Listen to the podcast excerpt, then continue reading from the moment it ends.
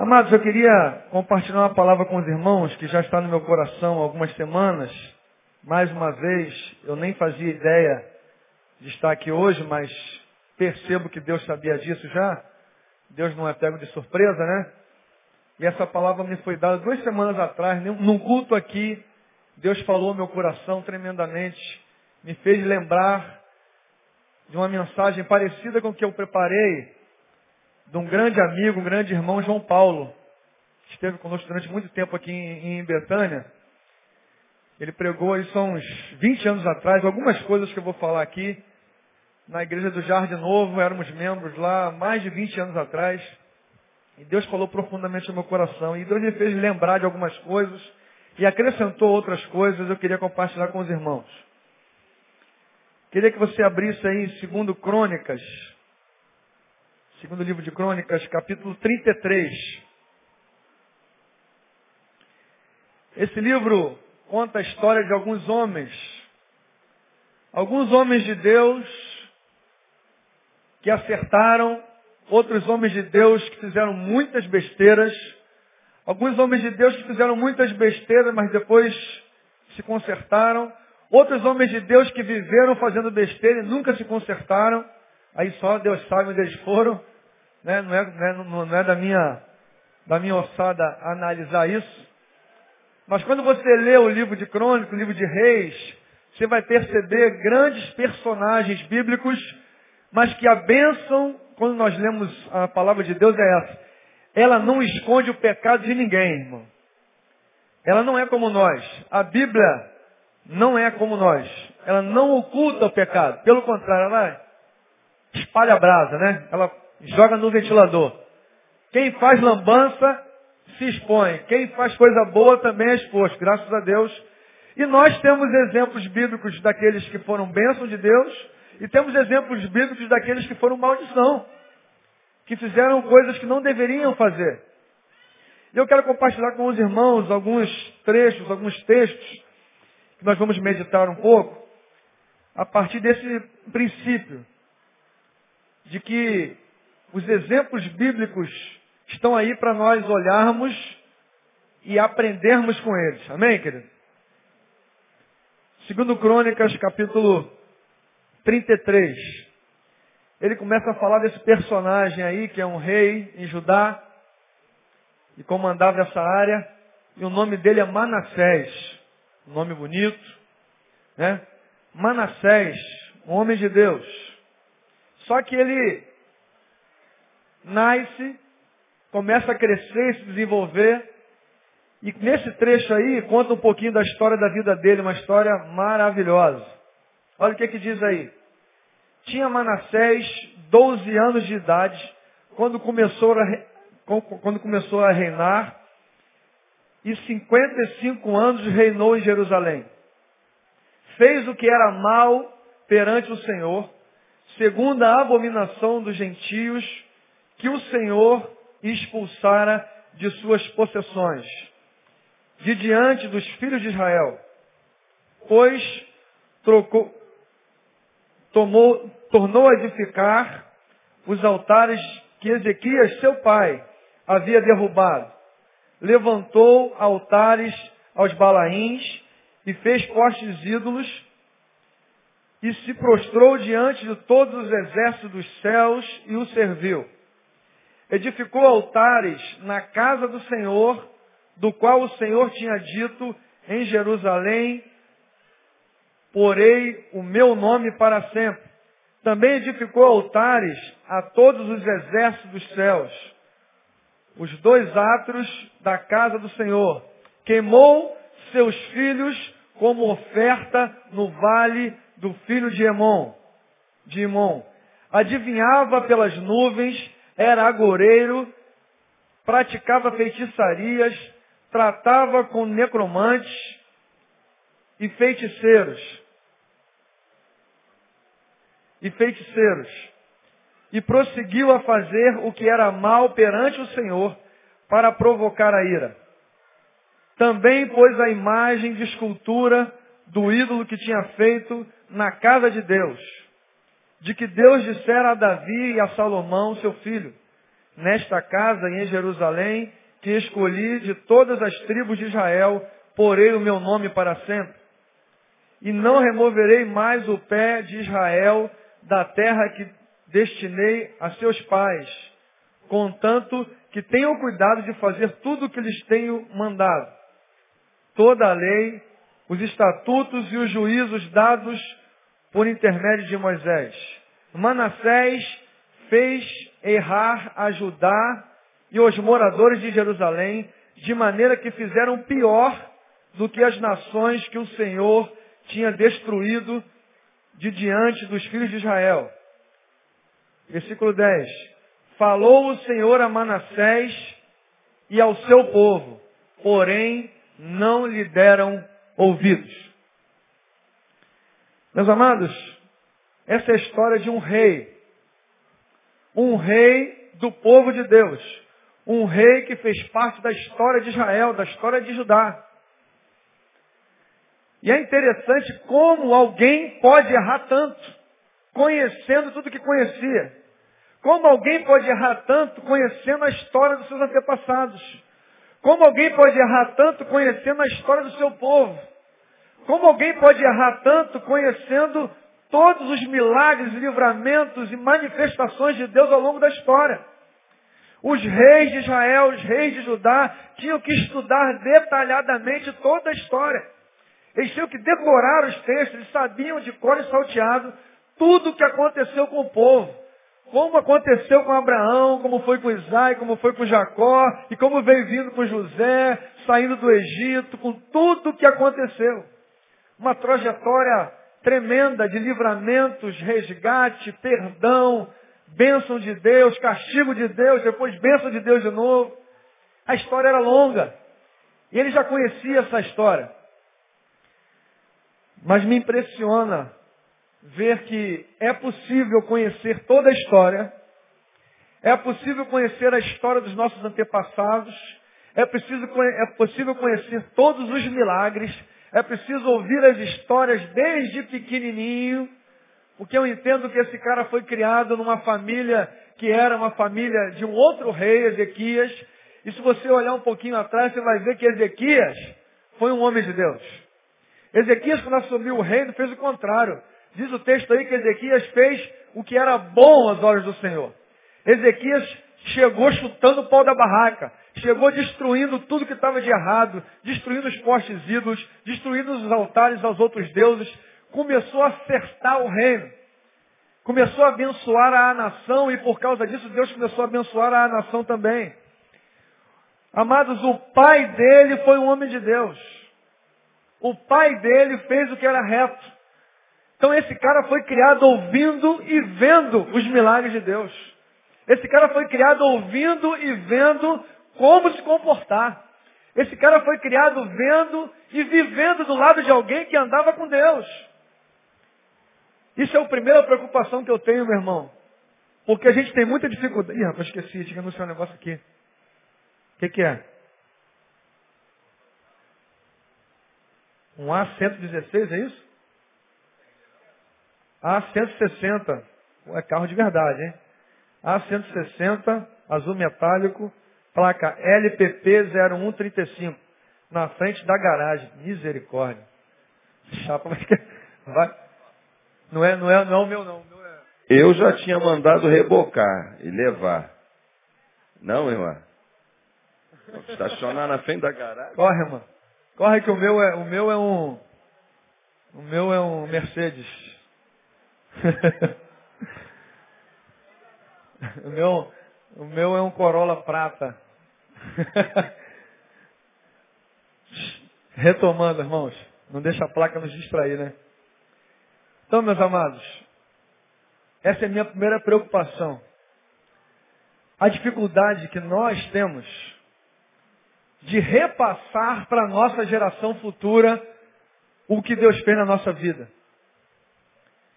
É muito difícil conseguir passar para a próxima geração a bênção que foi na nossa vida, o que Deus fez na nossa vida.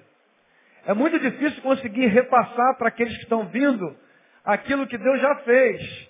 Eles precisam ter experiências com Deus. E nós precisamos ensiná-los Mas quando a gente vai lendo os textos bíblicos, a gente fica assustado de ver como uma geração tem dificuldade de passar para outra geração o que realmente Deus é, o que realmente Deus faz, o que realmente é possível fazer e alcançar na presença de Deus. Esse cara foi criado com um pai que viveu na presença de Deus. Mas diz o texto que quando ele assumiu o reino, ele começou a fazer besteira. Quando ele assumiu o reino, ele começou a meter os pés pelas mãos e começou a errar. E ele errou muito, irmãos.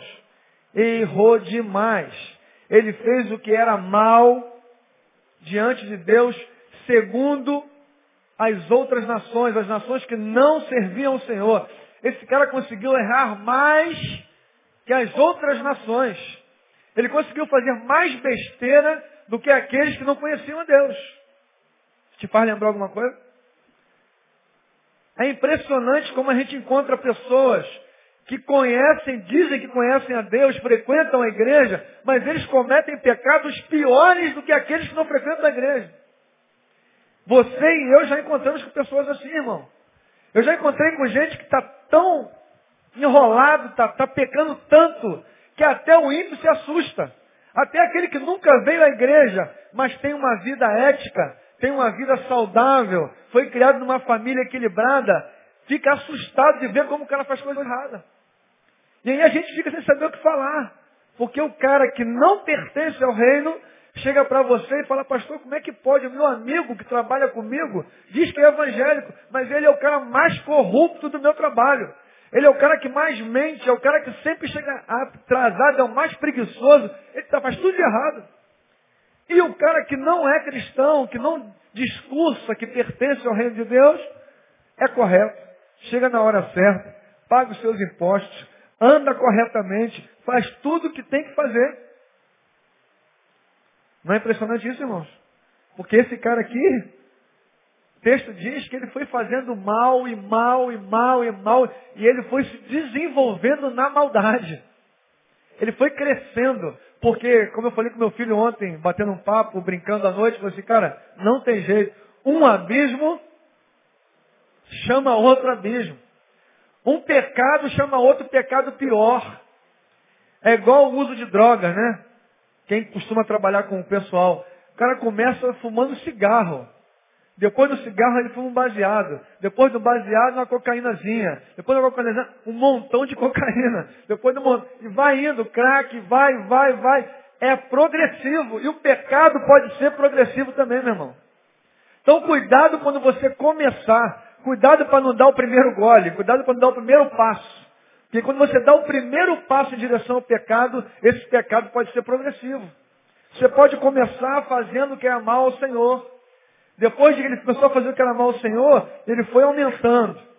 Ele foi adorando outros deuses. Uma coisa é você pecar. Uma coisa é você errar. A outra coisa, além de pecar, é você pegar e botar um, um ídolo na sua frente e se prostrar diante dele e começar a adorá-lo. Isso aí já é um outro passo. Isso aí é uma coisa muito mais espontânea, uma coisa muito mais grave. Ele vai se avolumando, vai se desenvolvendo, e ele vai crescendo, ele começa a afrontar a casa de Deus, ele começa a levar o pecado dentro para a igreja. Dentro da igreja, ele vem dentro da igreja e bota uma estátua dentro do templo. Ele começa a avançar, avançar, avançar e se afundar cada vez mais no pecado, meu irmão. Ele vai piorando a cada dia. O câncer do pecado vai tomando conta. Toma conta do coração primeiro, depois vai tomando conta do corpo, da mente, dos pés, das mãos, e daqui a pouco ele está totalmente contaminado. É metástase. Ele está lotado. Todas as suas células respiram pecado. E ele vai aumentando. Ele começa a pecar, pecar, pecar. Depois ele vai e chega ao cúmulo de pegar os seus filhos. A palavra começou falando sobre filhos. O Lindoval falou sobre o filho, que nossos filhos são heranças do Senhor. Nossos filhos, nós vemos todo dia na televisão mães e pais chorando, falando, meu filho era a coisa mais importante que eu tinha. Meu filho, eu faço qualquer coisa para resgatá-lo. Meu filho, eu faço qualquer coisa para salvá-lo. Eu dou toda a minha fortuna, eu faço qualquer coisa. Esse cara se aprofundou tanto no pecado, meu irmão, Ele ficou tão cego, tão limitado, tão impossibilitado de enxergar o que era certo e o que era errado, que ele consegue pegar os seus próprios filhos e sacrificá-los aos outros deuses. A, a, a, história diz que existia uma estátua muito grande, que era o deus Moloque, que esse que botava a criança na mão e a mão estava incandescente, pegando fogo. Quando a criança botava em cima da mão, ela grudava, a pele dela grudava na mão porque estava muito quente. E depois que ela grudava, que ela chorava, que ela gritava com tudo isso, a mão se, se estendia e espremia ela no peito. A criança era morta de forma terrível. Agora você pode imaginar um pai pegar o seu filho e levar voluntariamente para isso, meu irmão? O homem pode chegar a isso. O pecado pode ir conduzindo a pessoa até o limite. Ela pode chegar aonde ninguém pensa que pode chegar. Porque racionalmente ninguém acha que pode acontecer. Mas você e eu já encontramos com pessoas que estão fazendo coisa que elas nunca imaginaram que ia fazer. Nunca imaginaram.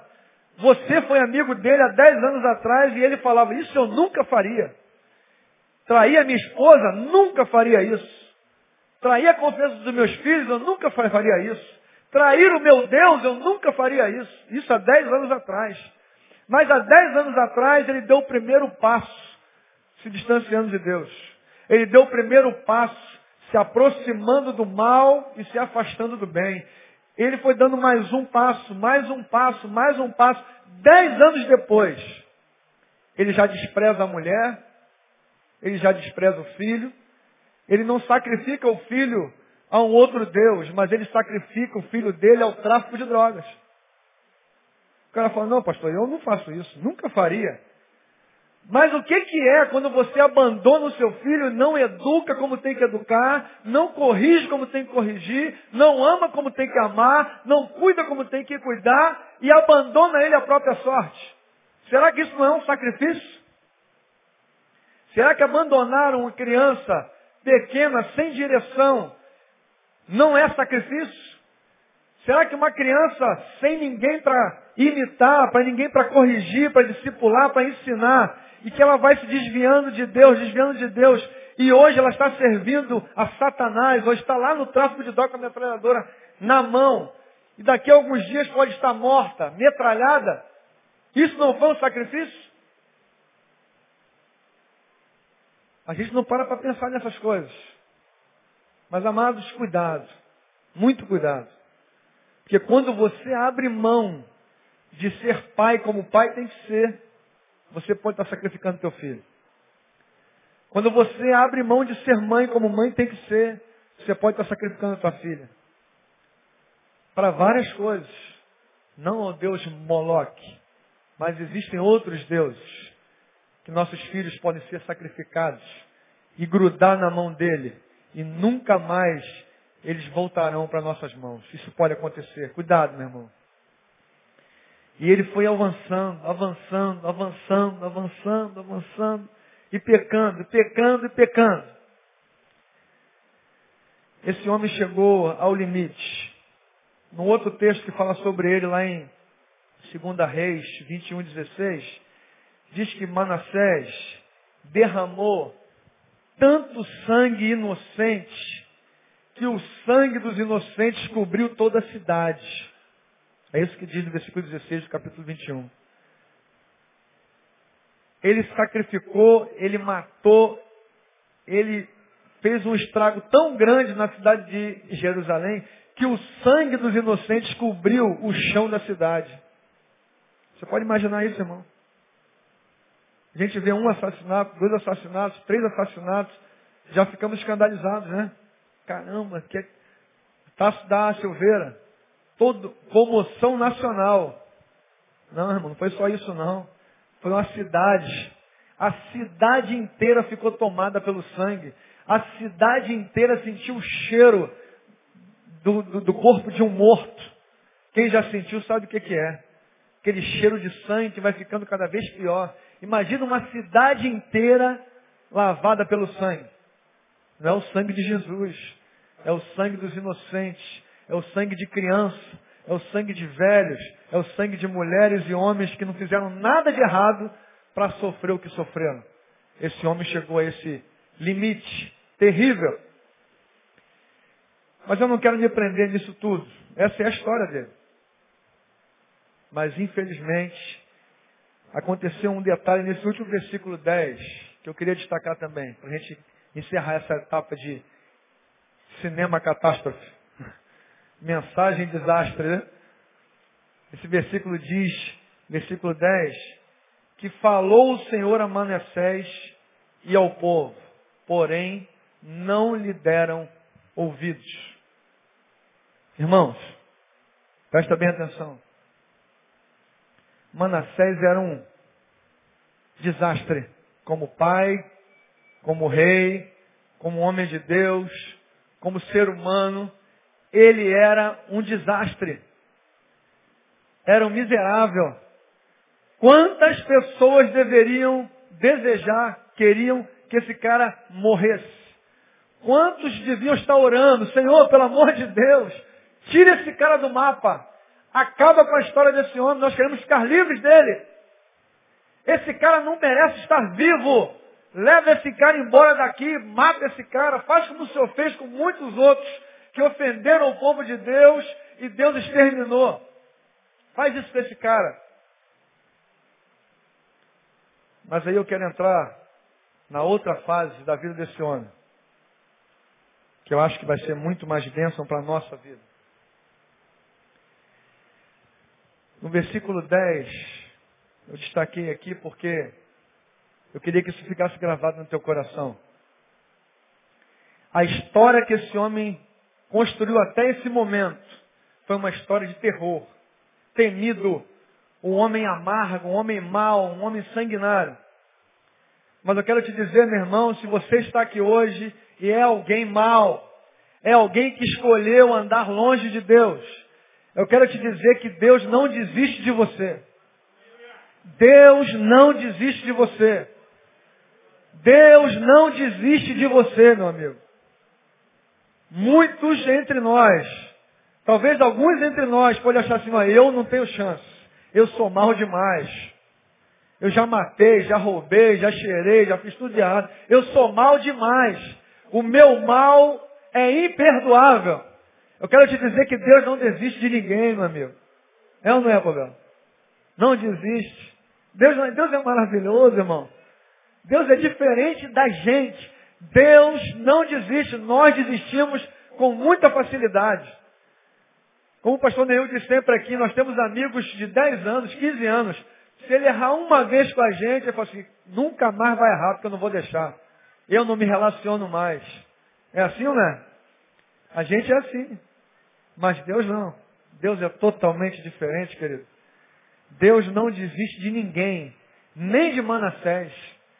Manassés, depois de escrever uma história terrível como essa, diz o texto que Deus foi falar com ele ainda. Deus ainda tinha uma esperança com esse cara. Eu não teria. Eu estaria orando, né, para passar dessa para uma pior ou melhor, não sei. Mas Deus não, Deus fala com ele, fala com o povo na esperança de que houvesse reconciliação. Mas o pior é que Deus fala com ele, com o povo, e o povo não dá ouvidos. Esse é o problema da nossa geração. Ouve pouco. Damos pouco ouvidos.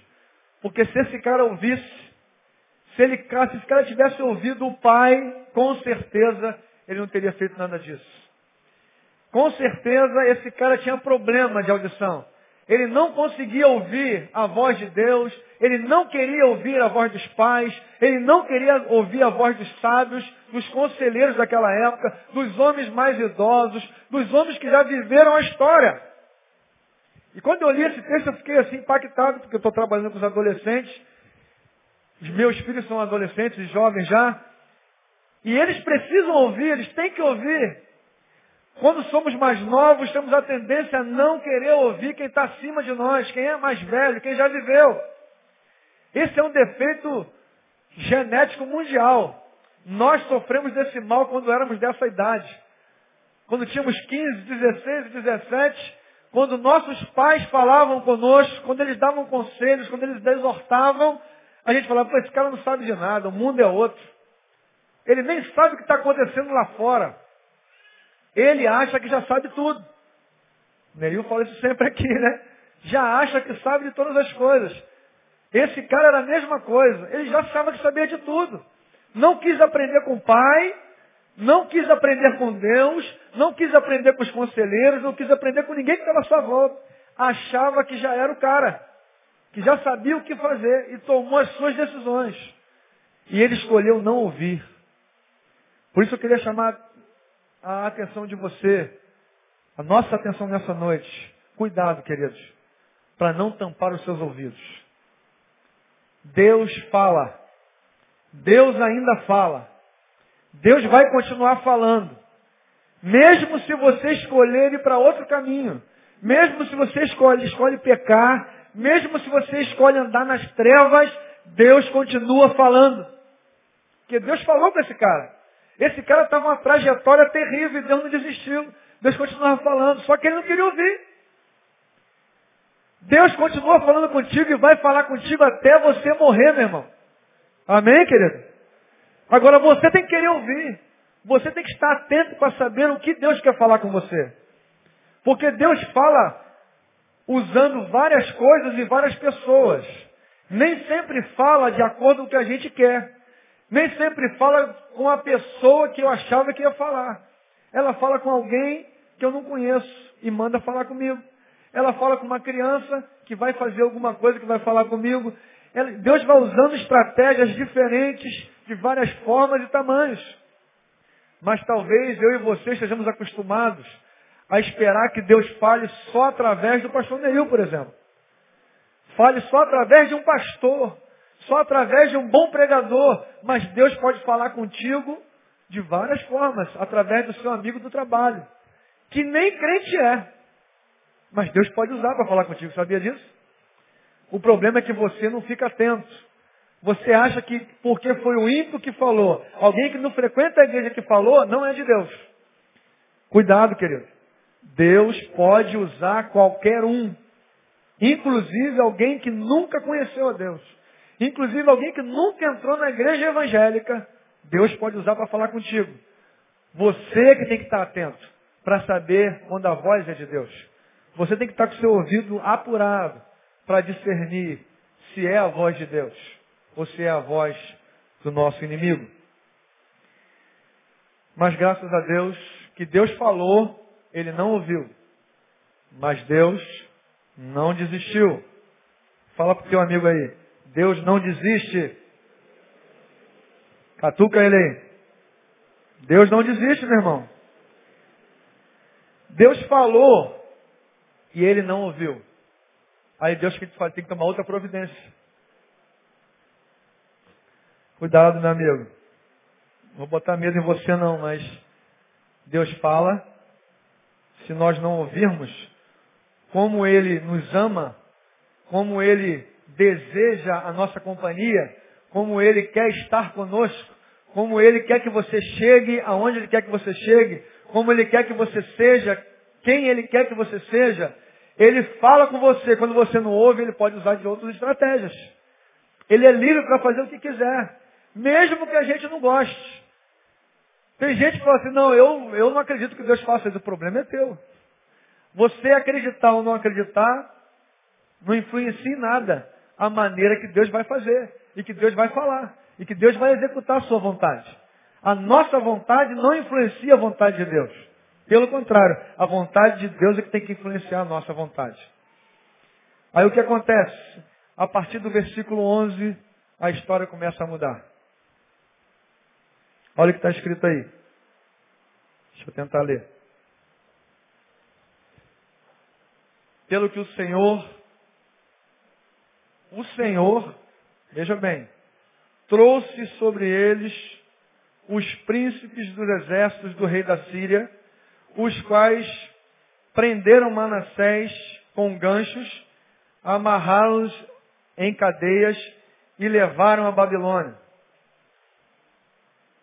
Deus fala, ele não ouve. Deus usa, muda de estratégia. Você não quer ouvir? Como eu não desisto de você, eu vou usar uma outra tática. Vou parar de falar e vou agir. E vou fazer alguma coisa contigo. Ele estava no seu reino achando que estava dominando todas as coisas.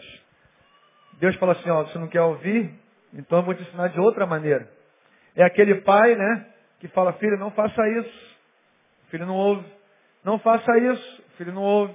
Não faça isso. O pai insiste em falar e o filho insiste em não ouvir. Chega uma hora que tem que tomar providência. Chega na hora que tem que ir para o quarto bater um outro tipo de papo, um outro tipo de correção, um outro tipo de exortação mais braçal, mais chinelal, né? correal, seja lá como cada um tem a sua tática. Mas chega a hora de exercitar um outro tipo de alerta para que o filho volte a andar nos seus caminhos. E Deus fez com esse cara. Usou outra tática. Falou assim, ó, eu vou liberar o pessoal da Síria, os exércitos, os príncipes, para irem aí te corrigir, meu querido. E eles foram lá, prenderam ele, botaram um gancho no seu nariz, em sinal de humilhação, de subjugado, prendeu ele com algemas e levou o escravo para Babilônia. Um homem que era rei se torna escravo. Aí eu quero parar nesse ponto. Semana passada o pastor Isaías pregou para a gente, domingo de manhã, né? E ele falou sobre o dia de mula. Quem lembra? Quem estava domingo de manhã? Aproveitar o dia de mula, né? Vocês têm aproveitado o dia de mula? Só Isaías para fazer esse negócio, né? Tu vai ter que.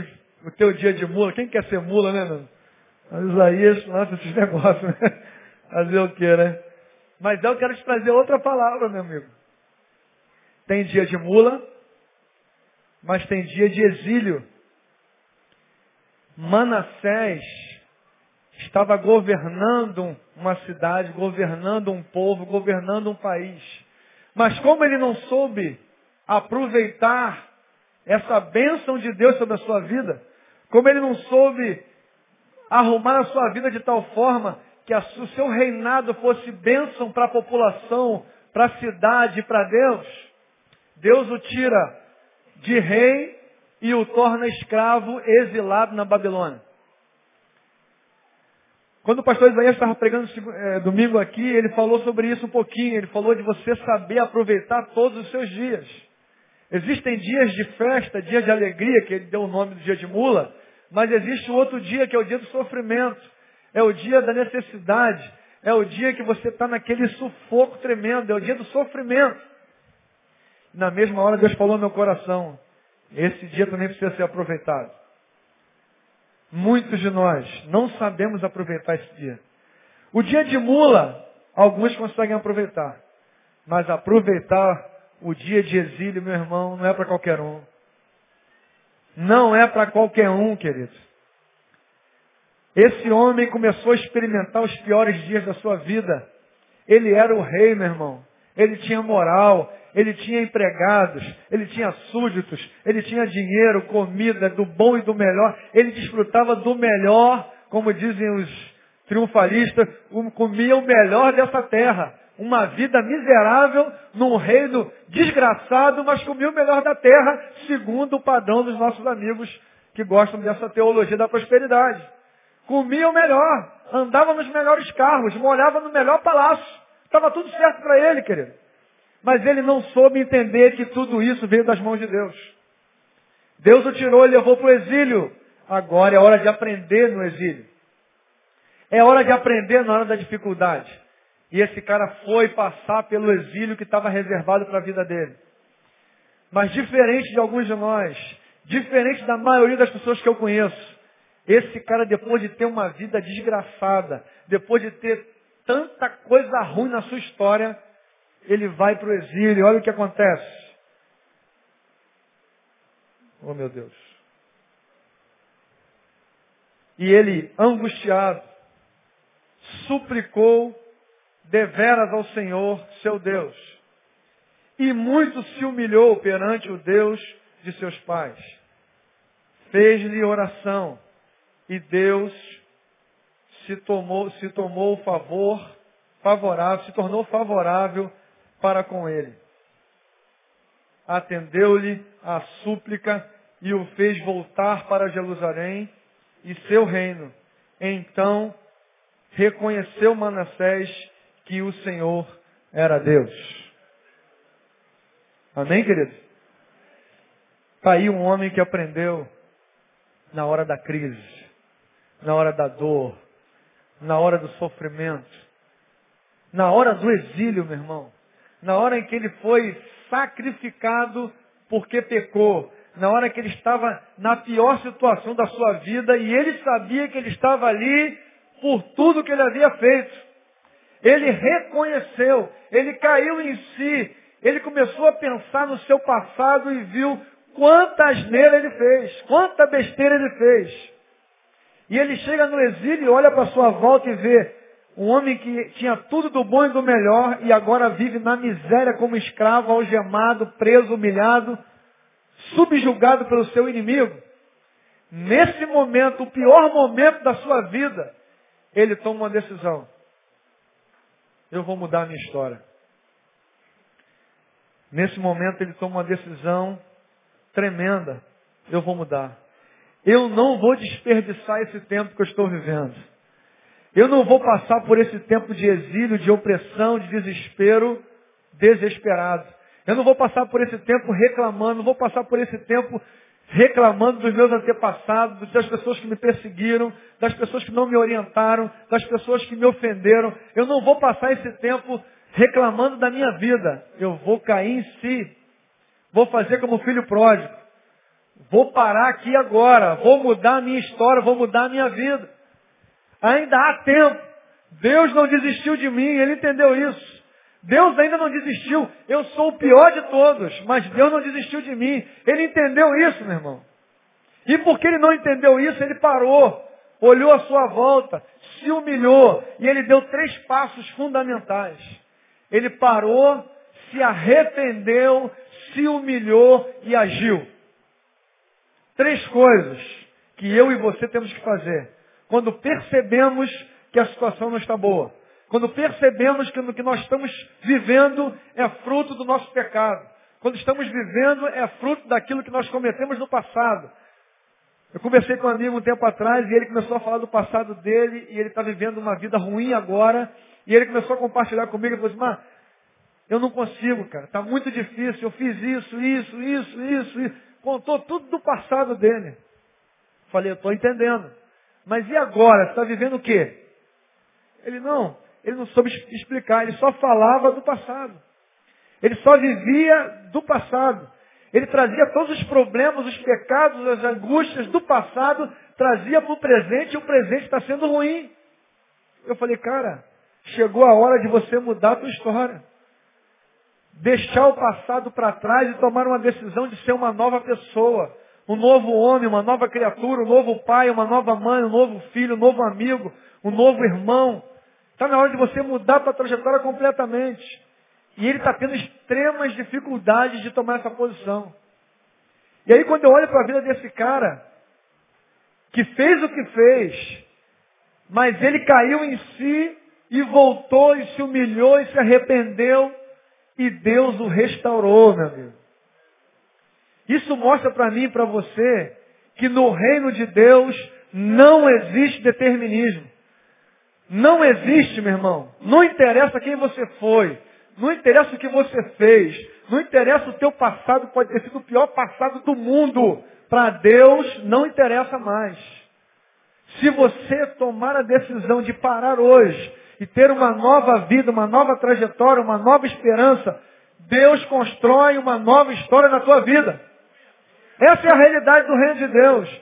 O reino de Deus é o único reino que não vive de passado, vive de presente e planejando o futuro para a glória de Deus. Tem gente querendo resgatar o passado. Quando vão fazer processos de, de restauração, para vai lá lembrar do passado, como é que foi. Irmão, isso ficou para trás. Eis que tudo se fez novo. Você é nova criatura. Você agora tem a chance de viver um novo dia. Amanhã é um novo dia, quinta-feira. Quinta-feira é uma nova oportunidade de você viver uma nova história. Amanhã, quinta-feira, é uma nova possibilidade de você enfrentar seus problemas, ganhar deles, atropelar eles e ter uma vida abençoada na presença de Deus. É quinta-feira amanhã. Mas hoje você pode decidir, meu irmão. Você tem que decidir. Se você não decidir, amanhã vai ser pior do que hoje. E não é profecia minha, não. É previsão real. Porque quem não consegue largar os problemas do passado, se arrepender, se humilhar e orar, se desviar dos seus maus caminhos, se ele não consegue fazer isso, vai viver o amanhã pior do que o dia de hoje. Agora, não importa quão ruim é o dia de hoje, quanto foi ruim o dia de ontem, se você se posicionar diante de Deus, se arrepender, se humilhar e orar, Deus constrói uma nova história na sua vida, meu irmão. Isso é para crentes e não crentes. Porque eu conheço alguns que não são cristãos mesmo. E ainda estão com a vida assim, fazendo muita coisa errada, e acha que Deus não tem como salvá-lo, não tem como restaurá-lo, não tem como dar nova vida.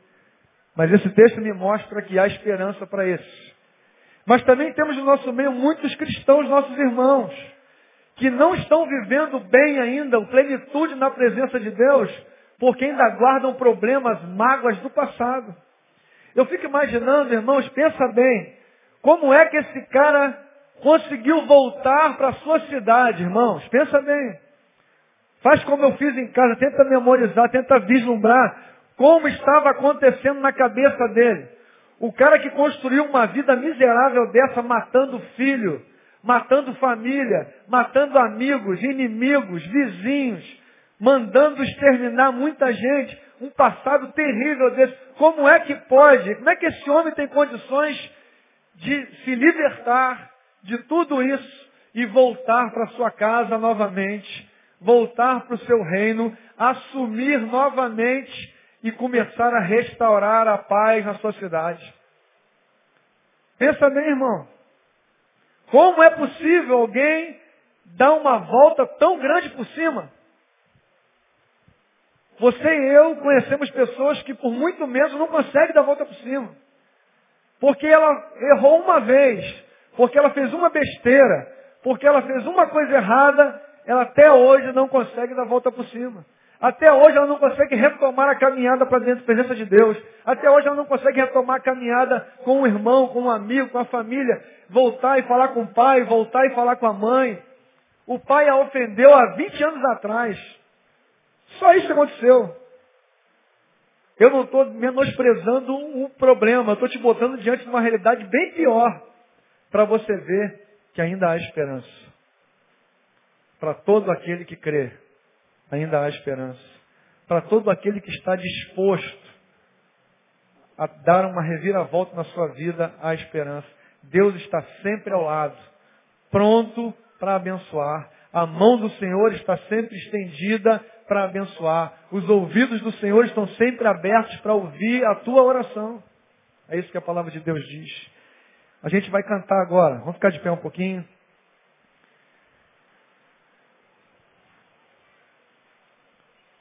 Você, eu meditando em casa, comecei a lembrar pessoas que aproveitaram os momentos de tristeza e de dificuldade para ter uma nova trajetória. Aí eu lembrei de Pedro. Você lembra também? Pedro andava com Jesus, participou de todos os milagres, participou da bênção de várias formas, mas quando chegou no finalzinho da caminhada, ele falou que morreria ao lado do Senhor. O Senhor falou com ele, cara, tu não sabe o que está falando. Antes que o galo cante três vezes, você vai me negar. E ele negou. E depois da terceira vez que ele falou, ele entrou no tempo dele de exílio. Ele entrou no exílio individual. Ele se amargurou, ficou triste porque pecou, porque ele negou o Senhor Jesus, e ele viveu momentos de crise profundas. Mas graças a Deus, nosso irmão Pedro, no momento da crise, não se deixou prostrar, não se deixou cair. Falou, não, não vou ficar aqui não. Eu vou voltar para a presença do Senhor. Eu vou voltar para a presença de Deus. E ele chorou, arrependeu-se, se humilhou e Jesus o aguardava, porque Jesus o amava e queria estar com ele. Na mesma época, Judas fez a mesma coisa. Pecou, traiu o Senhor, mas no seu momento de exílio ele não teve disposição para se humilhar, para se arrepender e voltar à presença de Deus. Por isso diz o texto que ele ficou amargurado até a morte e se suicidou por causa disso. Tempo de exílio, tempo de sofrimento, querido, é para que você dê a volta por cima e saia mais forte no final e possa gozar novamente da presença do Senhor. Queria que você fechasse os olhos. Nós vamos cantar esse cântico. Se você está passando por um momento de profunda tristeza, de um exílio existencial, por algum motivo, se você acha que não tem mais chance, se você acha que fez muita coisa errada e não tem mais solução, mas hoje você entendeu que há solução para o seu problema, hoje você entendeu que há solução para a sua vida, hoje você entendeu que há solução para o seu momento, você quer sair desse momento mais fortalecido, você quer sair desse momento vitorioso, momento de tristeza e de crise, eu queria que você viesse aqui à frente, para que Deus possa escrever uma nova história na sua vida, para que hoje seja o início, a primeira página desse livro, a primeira página dessa história, em nome de Jesus. Vem aqui à frente agora, em nome de Jesus.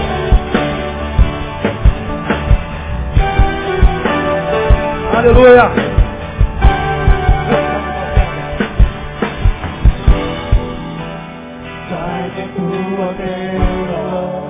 Querido. Você é filho, vem à frente. Te mostrarei as estrelas do céu. Sai da tua tenda, ó filho meu. Te mostrarei a areia do mar.